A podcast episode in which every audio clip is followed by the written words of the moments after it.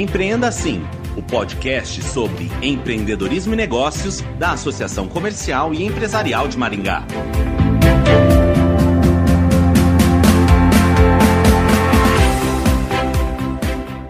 Quase metade das empresas migraram para o modelo home office durante a pandemia, segundo a pesquisa Gestão de Pessoas na Crise Covid-19, realizada pela FIA, Fundação Instituto de Administração. O formato de trabalho trouxe diversos desafios, principalmente para as lideranças. Afinal, como gerenciar equipes à distância? Quem responde a essa e outras perguntas é Flávio Fagundes, consultor empresarial, escritor e palestrante. Flávio, com as equipes trabalhando em home office, quais medidas o gestor deve adotar para gerenciar o time à distância? Bom, o que, que eu oriento? São quatro ferramentas que um gestor tem que avaliar agora de forma bem bem cautelosa. E essas ferramentas, primeiramente, é a organização, o controle, saber fazer a gestão, gerir né, essas pessoas e avaliação. Para você se organizar, você precisa se orientar a partir do ponto de onde você está, onde você está e onde você quer chegar. Controle. Primeiramente, aprenda a controlar suas emoções, controle os recursos que você tem,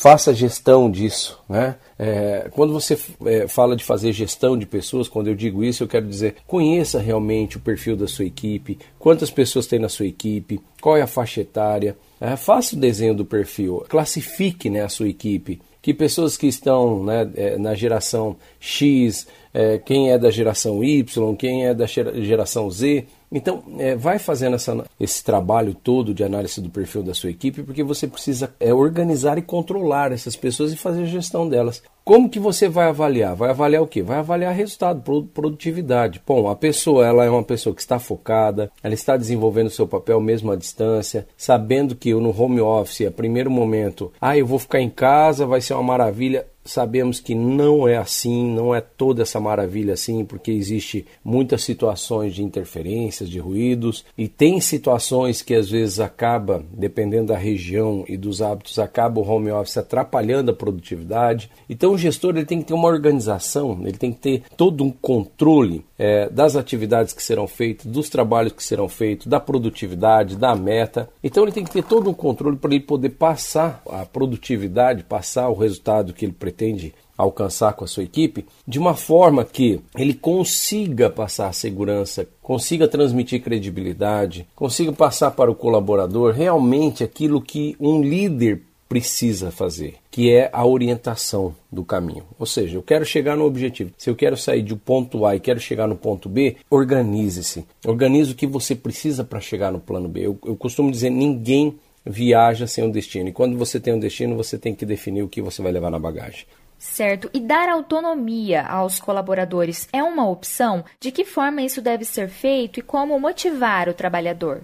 Sim, pode ser uma opção legal. Isso, isso independe se for só do home office ou não. Eu costumo dizer o seguinte: é muito importante a orientação. E a orientação ela diz o seguinte: olha, você pode chegar até aqui, até aqui você pode fazer isso, isso, etc, etc e tal. Daqui eu, eu costumo sempre digo o seguinte: olha, na vida, se nós adotarmos o critério do semáforo, nós sempre vamos nos dar bem e sempre vamos ter pessoas com liberdade para produzir e trabalhar, porque quando o trabalhador, quando o colaborador, ele sabe o que ele pode e o que ele não pode. Agora, quer irritar e desmotivar um colaborador? É, deixa ele solto. Aí ele faz algo que ele não sabia se ele poderia ou não fazer, mas ele teve iniciativa, foi lá e fez, aí ele é advertido porque não poderia ter feito aquilo. Quem errou não foi o colaborador, foi o gestor que não colocou as opções. Então, o que, que é essa orientação semáforo? Né? Então vamos lá, o que, que é verde aqui, tá? Verde você pode fazer isso, isso, isso, isso. Então descreva essa autonomia, coloque ela dentro de um processo, dentro de uma instrução de trabalho, dentro de uma orientação adequada, né? uma, uma orientação realmente que venha a causar né? um resultado e que venha deixar o colaborador motivado.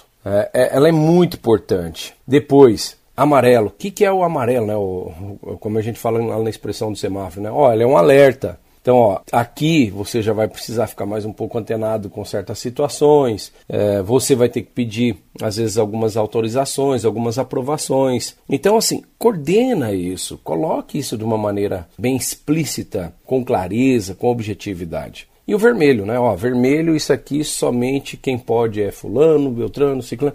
Então, quando o gestor ele se comunica e eliminando o máximo possível de brechas, né, de, de, de interferências, ele vai ter um colaborador muito mais motivado, entusiasmado e melhor orientado para produzir da melhor maneira possível. Como descentralizar a gestão de modo a garantir a produtividade? Com orientação instrução de trabalho, orientação. Eu digo isso porque a maioria das empresas, eu faço também o meu trabalho de consultoria empresarial, a maioria das empresas, quando a gente vai visitar uma empresa, às vezes até empresas de médio e grande porte, não especificamente dizer isso no modo geral, mas muitas empresas estão desorganizadas. Não tem processos, não tem instrução de trabalho, normas e procedimentos, fica muito na dependência de aprovação, tem muitos gestores vaidosos gestores centralizadores. É, eu tenho que saber tudo. Tudo bem, você tem que saber de tudo, concordo. Mas aí você tem mecanismos, você tem é, softwares, você tem programas né, internos. É, desenvolva né, uma, uma ferramenta de comunicação para você ficar sabendo as coisas. Mas esse saber as coisas é por necessidade, é por zelo, por cuidado ou é por vaidade? Então tem que tomar bastante cuidado para você não ser um líder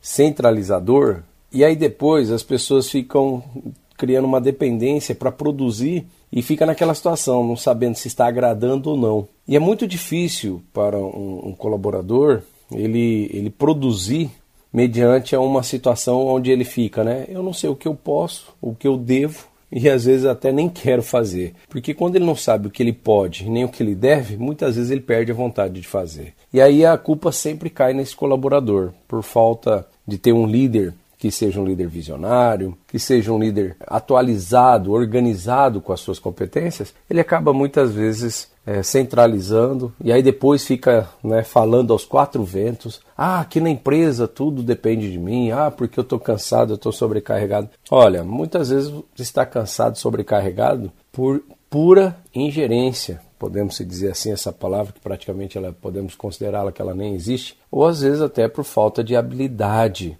de não saber né, liderar pessoas. Ah, mas eu não confio. Então contrate pessoas a quem você possa confiar.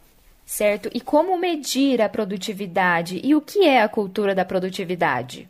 Primeira coisa, é desafiar as pessoas. O que nós temos visto e o que está dando certo principalmente é, as pessoas gostam disso, é que são poucos, pouco trabalhado isso dentro de uma empresa, né? Desafios, gerar oportunidades de desafio. Olha, durante muito tempo no Brasil a gente criou um conceito de que trabalhar é cumprir hora. Né? Olha, se eu trabalhar das 8 às 18, de segunda a sexta, em alguns casos de segunda a sábado, né? sendo sábado às vezes meio período, principalmente a gente vê muito essa característica no comércio, no varejo, e aí a gente criou essa cultura de que trabalhar é cumprir hora. Bom, Cumprir hora não é trabalhar. Produtividade, produzir.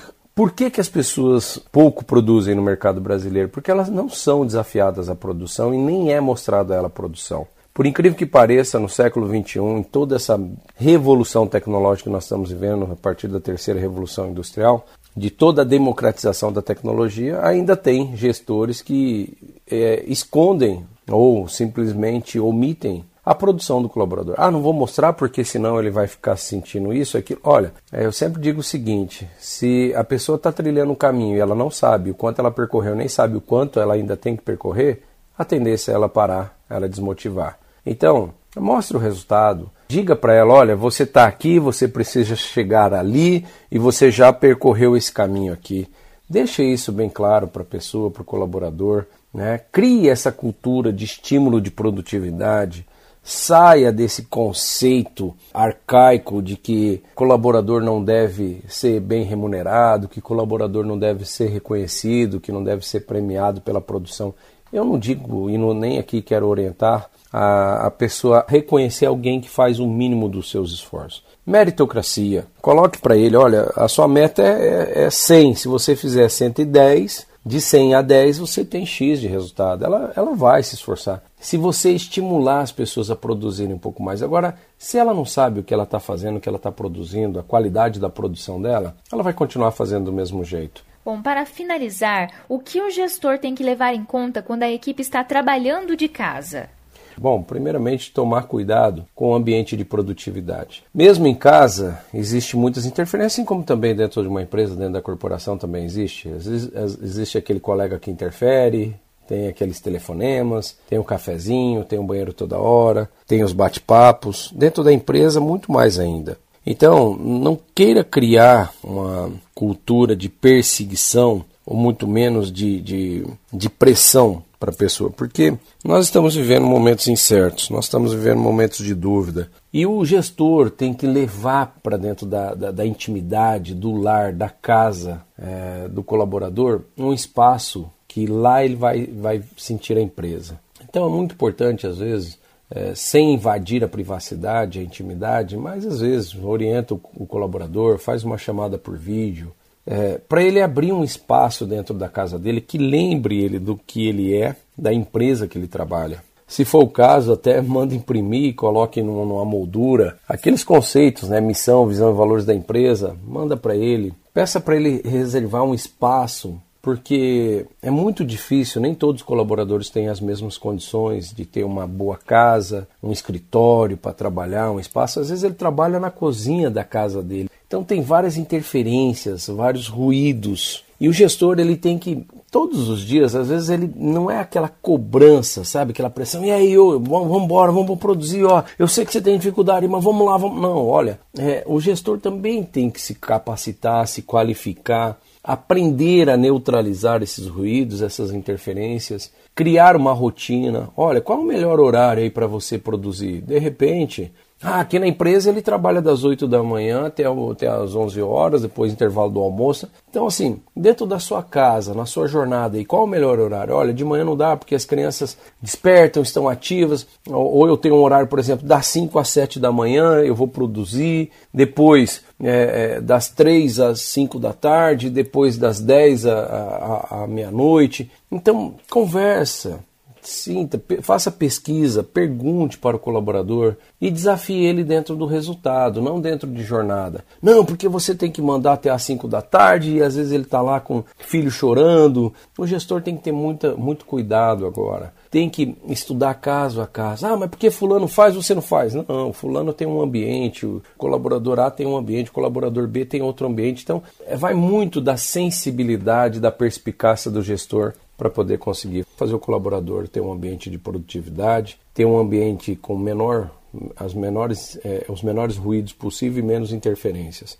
Flávio, obrigada pela participação no Empreenda Assim. É isso aí, um forte abraço, espero ter colaborado com a orientação e é isso que nós temos que fazer, nos reinventar e pensar nesse novo normal, no novo mundo que precisa de pessoas que descomplique né, o que está difícil, né, o que está complicado neste momento. Conversamos com Flávio Fagundes, consultor empresarial, escritor e palestrante. Ele falou sobre como gerenciar equipes à distância no modelo home office. Obrigada, associado, por acompanhar mais esta edição do Empreenda Assim. Até mais!